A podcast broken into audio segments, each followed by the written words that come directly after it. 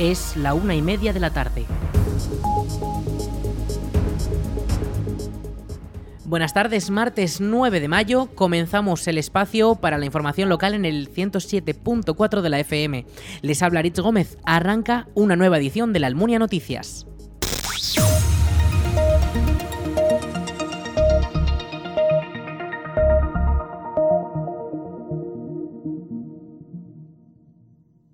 La planta de transferencia de residuos de la Almunia comienza a funcionar este miércoles. El servicio de recogida de basura en 32 municipios repartidos entre Valdejalón y el campo de Cariñena depende ahora de estas instalaciones en el monte de la Cuesta de la Almunia, donde los residuos se compactan y se preparan para llevar a Zaragoza. La Diputación de Zaragoza pone en marcha así la que fue la primera de las plantas de transferencia de residuos del proyecto Ecoprovincia y que debía de estar operativa a finales de 2021, pero que la pandemia retrasó los plazos. Además, la planta almuniense comenzó su construcción en octubre de 2020 y se vio afectada también por un recurso presentado por una empresa ante el Tribunal de Contratos Públicos contra la adjudicación del contrato para el transporte de la basura a Zaragoza. Finalmente, esa demanda se desestimó y la planta de la Almunia puede comenzar a operar este mes de mayo con año y medio de retraso. El proyecto de la DPZ incluye también la apertura inminente de la planta de Quinto, que dará servicio a otras 20 localidades. En Calatayud, las instalaciones se encuentran en la misma situación. Los 101 municipios de las comarcas de Calatayud y Daroca a los que prestará servicio ya cuentan las horas para poder comenzar a utilizarla, ya que todavía debe resolverse un contrato del consorcio de basuras de la zona. La Almunia Radio y Radio Épila emiten durante esta semana una ronda de entrevistas con algunos de los alcaldes de los ayuntamientos de la comarca de Valdejalón durante los días previos al comienzo de la campaña electoral.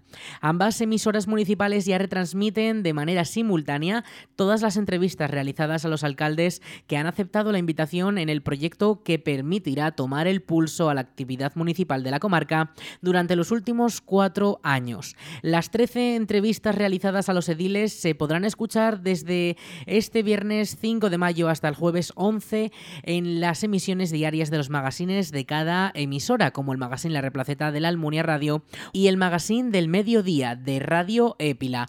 Durante estos espacios los alcaldes tratarán temas como la población, los proyectos realizados, la economía de los consistorios o la agenda cultural de cada localidad. Durante la emisión del magazine de cada día, los oyentes de casi todo Valdejalón podrán sintonizar las frecuencias de ambas emisoras, 107.4 FM en La Almunia y 107.5 FM en Épila, para poder escuchar las entrevistas que se emitirán a la vez y con una cobertura casi completa en la comarca de Valdejalón gracias a la colaboración entre ambas radios locales. Las alcaldías participantes en esta iniciativa son las de la Almunia de Doña Godina, Épila, Chodes, Calatorao, Saldillas de Jalón, Lucena de Jalón, Almonacid de la Sierra, Ricla, Alpartir, Bardayú, Plasencia de Jalón, La Muela y Morata de Jalón.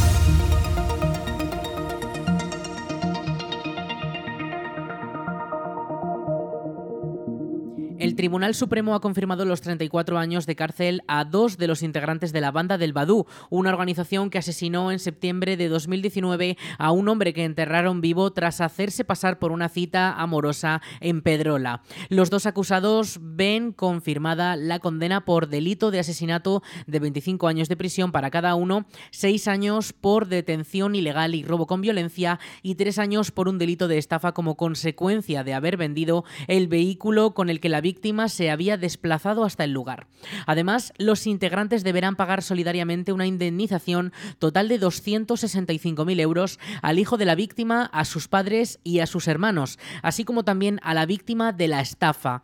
La víctima mortal del suceso fue torturada, extorsionada y sufrió una muerte lenta durante varios días de septiembre y ahora el Supremo ratifica la condena por la alta cantidad de pruebas que incriminan a los delincuentes.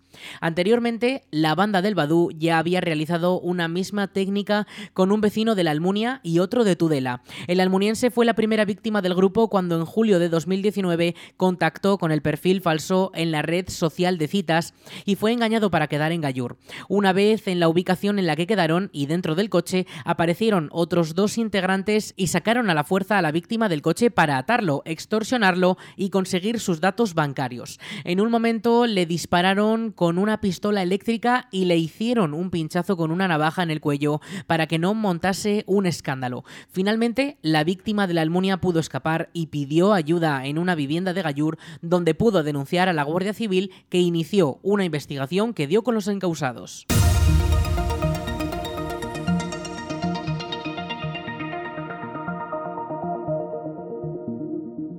Los sindicatos médicos y de enfermería de Aragón volverán a la calle ante el trato discriminatorio según dicen que reciben del gobierno de Aragón.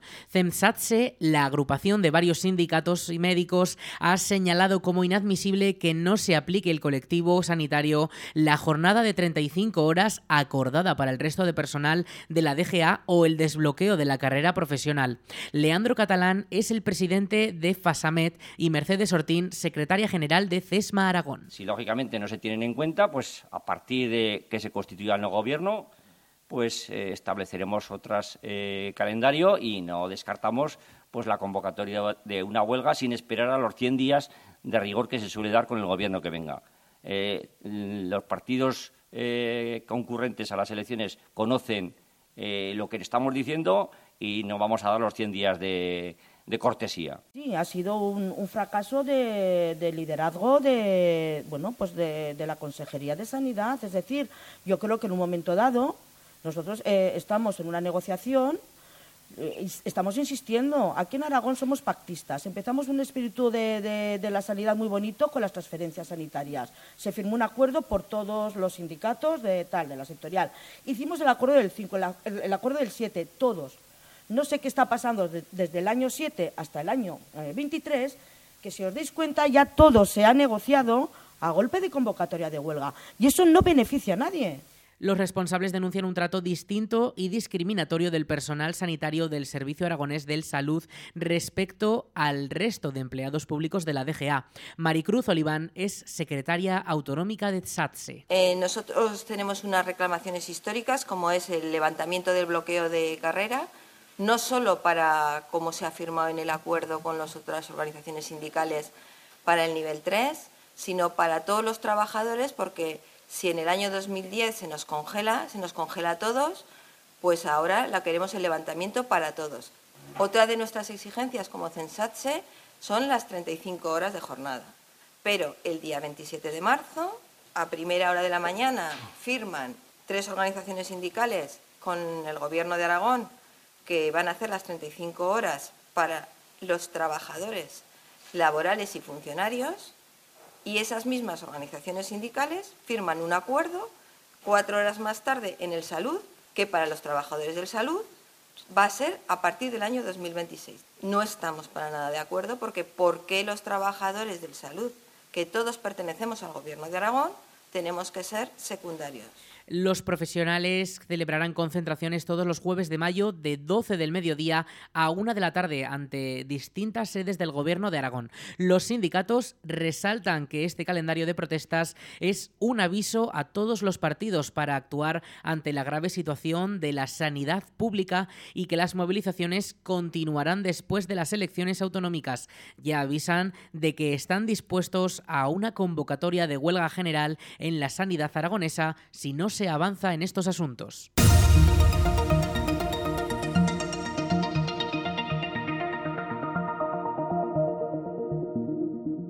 Los vecinos de la provincia podrán descubrir el patrimonio de nuestros pueblos con rutas gratuitas de autobús. La Diputación de Zaragoza ha impulsado este proyecto en el que durante siete domingos de mayo y junio se podrán disfrutar de tres recorridos, de los cuales uno incluye la comarca de Valdejalón. La primera de las rutas durante mayo recorrerá enclaves relacionados con la sal, en Sástago, Bujaraloz o Alcalá de Ebro. La segunda será en mayo y junio, a finales y comienzos del mes, y visitará la ermita de Cabañas de la Almunia, el Monasterio de Rodanas y la Casa de Dios de Julio la Santa en Épila, los Ojos de Pontil en Rueda de Jalón o el Geyser de Pozuelo de Aragón. Y finalmente en junio tocará repasar infraestructuras acuáticas con parada en la Ermita de la Virgen de la Fuente y la presa romana de Muel, el puente medieval de Villanueva de Huerva o la presa romana de Almonacid de la Cuba, entre otros. Estas visitas salen desde Zaragoza capital a las 10 de la mañana para volver a las 6 y media de la tarde y requieren inscripción previa. Además, ya avisan desde la DPZ de que no incluye la comida, por lo que cada asistente deberá llevar sus propios planes para comer. Toda la información en la web de la Diputación, dpz.es.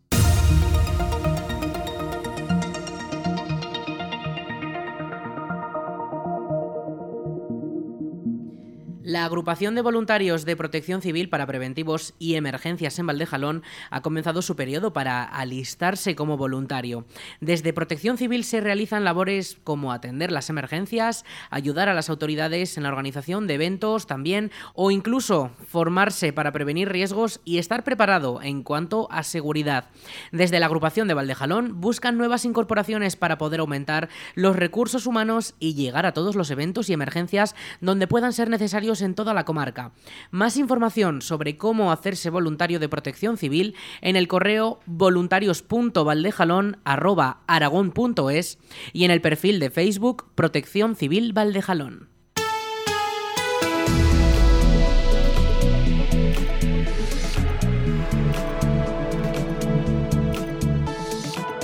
Vamos con la previsión del tiempo para este martes 9 de mayo. Ya avanzamos que van a llegar las precipitaciones durante esta tarde según avanza la Agencia Estatal de Meteorología. Un 70% de probabilidades de que caigan esas lluvias, sobre todo a primeras horas de la tarde. El cielo ya vemos que se está comenzando a nublar poco a poco, se van ocultando esos rayos del sol y la temperatura máxima es de 26 grados. Pero ojo porque las temperaturas máximas van a descender durante próximos días. Mañana mismo tenemos 21 grados de máxima durante este miércoles, aunque no se esperan las precipitaciones, esas temperaturas, tanto las mínimas como las máximas, descienden. Las mínimas rozarán los 7 grados y las máximas, como decimos, podrían bajar hasta los 19 el viernes. Las lluvias, aparte de esta tarde, regresarán el viernes, que podríamos tener esa probabilidad de tormentas, según avanza también la Agencia Estatal de Meteorología. El sábado también podría llover y el domingo un poco menos, también podría caer alguna precipitación. Eso sí, durante mañana y el jueves los cielos con alguna nube no dejarán precipitaciones, podremos disfrutar de los rayos del sol, pero eso sí, serán, todos sobre, serán sobre todo eh, nubes que dejarán esas pequeñas tormentas típicas de esta época.